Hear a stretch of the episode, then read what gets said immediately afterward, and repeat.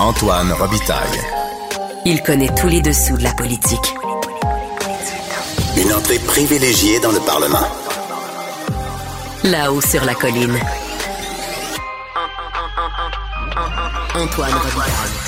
Bon mardi à tous. Aujourd'hui, à l'émission, Dave Noël nous présente ses actualités de l'histoire. Il rappelle les débats autour du traité de Murray, document selon lui douteux qui refait surface à l'occasion. Et il nous parle ensuite d'une découverte archéologique capitale aux États-Unis, importante pour comprendre le dilemme canadien-français du 18e siècle entre le nouveau pays au sud et l'Angleterre. Mais d'abord, mais d'abord, c'est l'heure de notre rencontre quotidienne avec Rémi.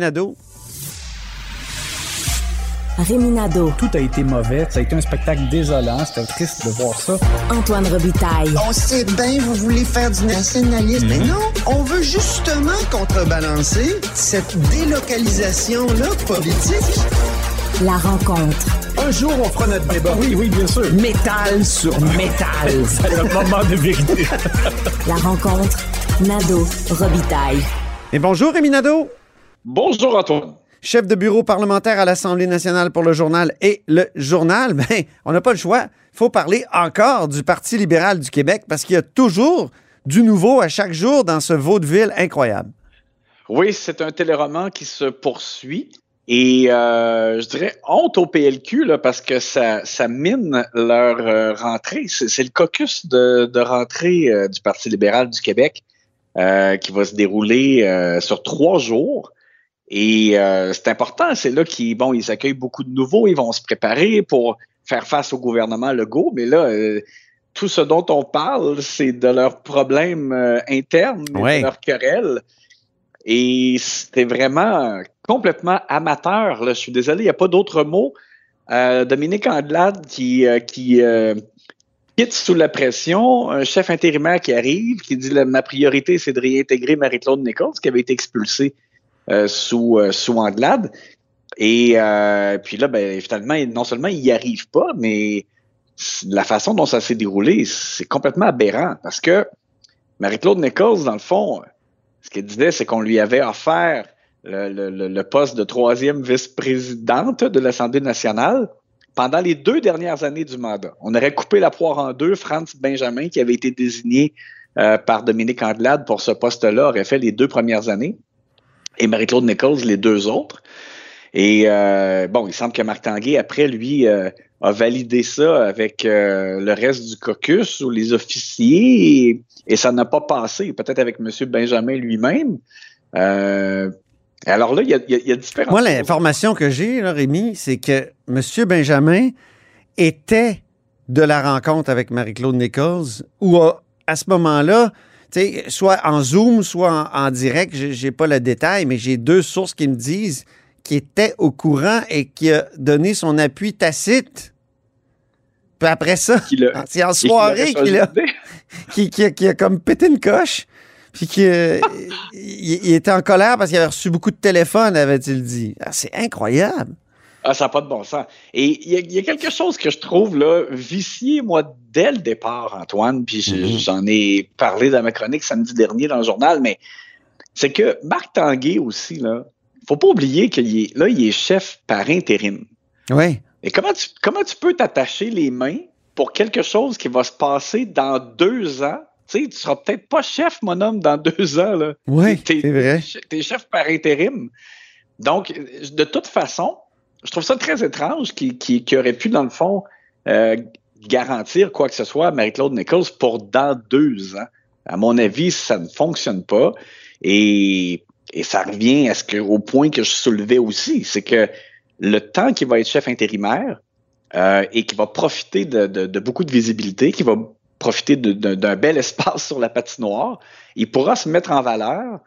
Et c'est sûr que ça ne doit pas plaire aux autres qui, qui vont peut-être être candidats, comme par exemple André Fortin. Tu sais, je me mets à la place d'André Fortin qui, en passant, euh, est, est arrivé, euh, il avait pas l'air, euh, pas l'air tellement de bonne humeur. Cet après-midi, hein? Oui. Ouais, quand il est arrivé au caucus de rentrée, quelqu'un lui a dit ça ne va pas vraiment bien, puis il a dit est-ce qu'il y a quelqu'un qui trouve que ça va bien, puis il avait vraiment l'air euh, en colère Je comprends. euh, de la situation. Alors moi, je pense à lui, par exemple, il se retrouve avec un chef intérimaire Marc Tanguay, qui pourrait décider d'être candidat plus tard, et un leader en chambre, qui va être Monsef Déragi, qui pourrait aussi être candidat plus tard. Ah, Alors, ça n'a pas de bon sens, ça. Je c'est- puis j'en parlais. euh, c'est comme de se préparer pour la catastrophe. Je veux dire, c'est comme. Oh oui.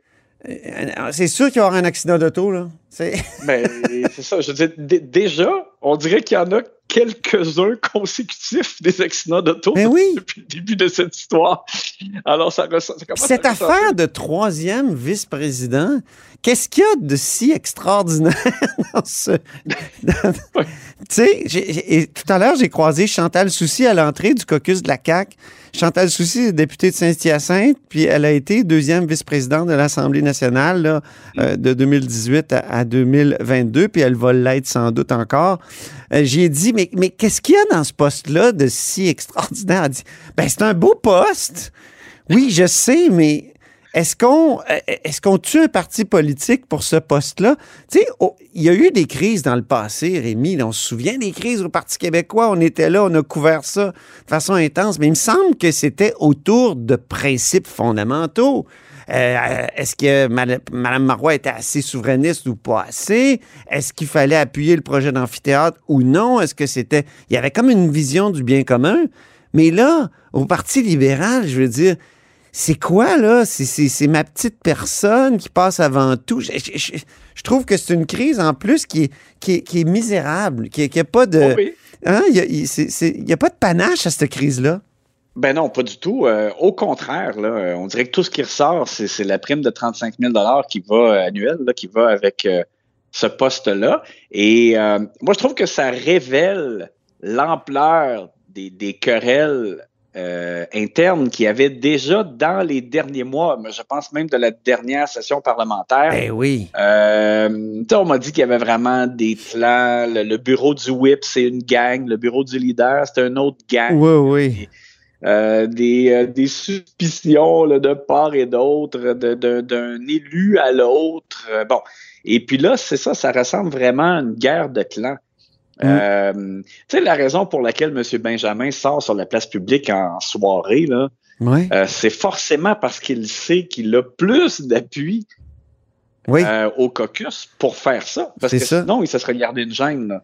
Alors là, ça devient vraiment un peu, c'est c'est- c'est moi, là, c'est Ouais. moi avant, avant Mais- elle, c'est-à-dire Marie-Claude Nichols, et puis ça ressemble vraiment à une guerre de pouvoir.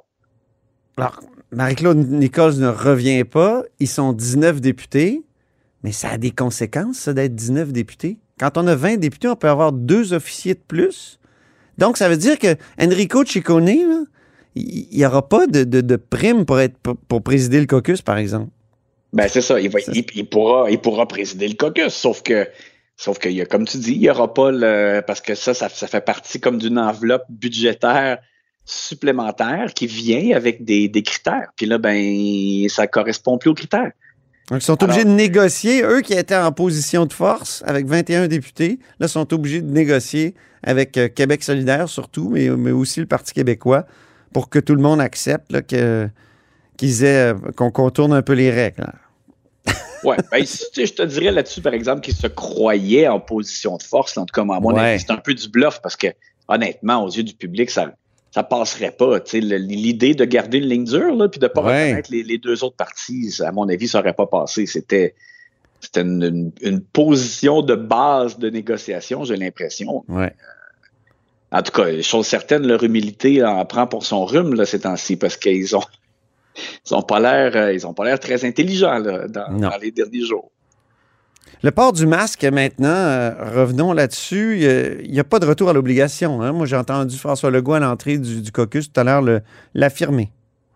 Oui, c'est ça. Je te dirais heureusement parce que, euh, bon, là, on, on entend, euh, le, le discours a changé un peu là, dans les derniers jours. On a entendu, par exemple, en Ontario, euh, ben, c'est hier, en fait, si ma mémoire euh, m'est fidèle, Oui. euh, où le, le- le médecin responsable, là, là- là-bas, ils appellent ça le médecin hygiéniste euh, en Ontario, qui recommandait le port du masque dans les lieux publics en raison d'une recrudescence. C'est c'est comme un, c'est un mélange. là. C'est pas seulement la COVID, mais le- l'apparition de virus respiratoires qui reviennent plus fort probablement. Oui, je trouve que tu as comme un petit chat dans la gorge, Rémi. Puis moi, Oui, j'ai- c'est ça, c'est j'ai pas- un reste de chat dans la gorge de, de, de ma grippe je veux dire, on, est en train d'incarner notre sujet.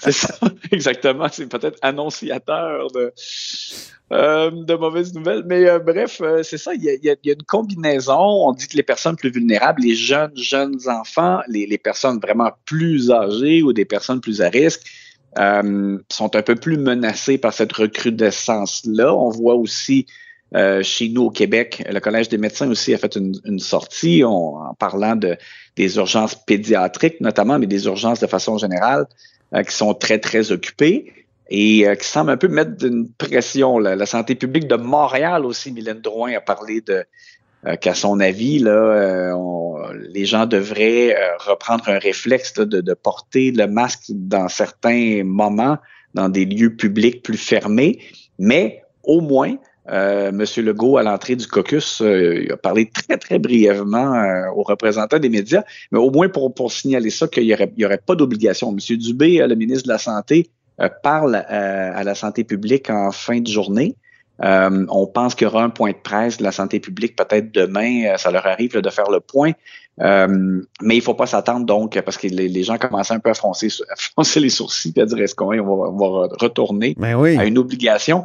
Non. Et, je- et je pense que ce serait exagéré. Euh, il faut tout simplement euh, que Mais- les gens, dès qu'ils aient des symptômes, qui se, qui se sortent de la circulation euh, eux-mêmes, là, euh, Oui. plus de, par exemple, porter le masque, là, euh, s'ils sont euh, obligés, par exemple, de sortir pour quelque chose. Mais si la situation s'aggrave, il faudrait pas que le gouvernement s'empêche de, euh, tu sais, à cause des critiques, à cause du, du, du roll-ball, mais de, de prendre des mesures qui, qui s'imposent dans ces moments-là. Si ça s'aggrave vraiment encore plus, là, on pense euh, à, à Noël, on dirait que le gouvernement n'est plus capable de, de- d'envisager quelque chose comme euh, des obligations pour protéger la, la santé publique. Est-ce que tu as, cette impression-là?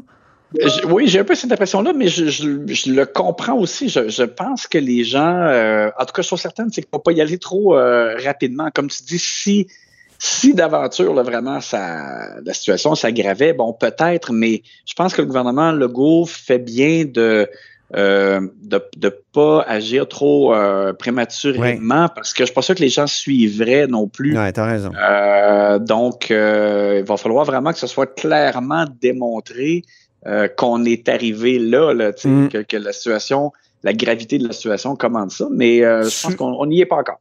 Soulignons en terminant que la CAQ a 90 députés et fait un petit caucus de quelques, quelques heures, une après-midi, alors que le Parti libéral va être trois jours en caucus, en tout cas. Oui, c'est parce que les autres, ils ont beaucoup de choses à démêler. Hey, merci beaucoup, Rémi, puis porte-toi bien, surtout. Oh, J'espère qu'on va se reparler demain. Bien sûr. Salut. À demain.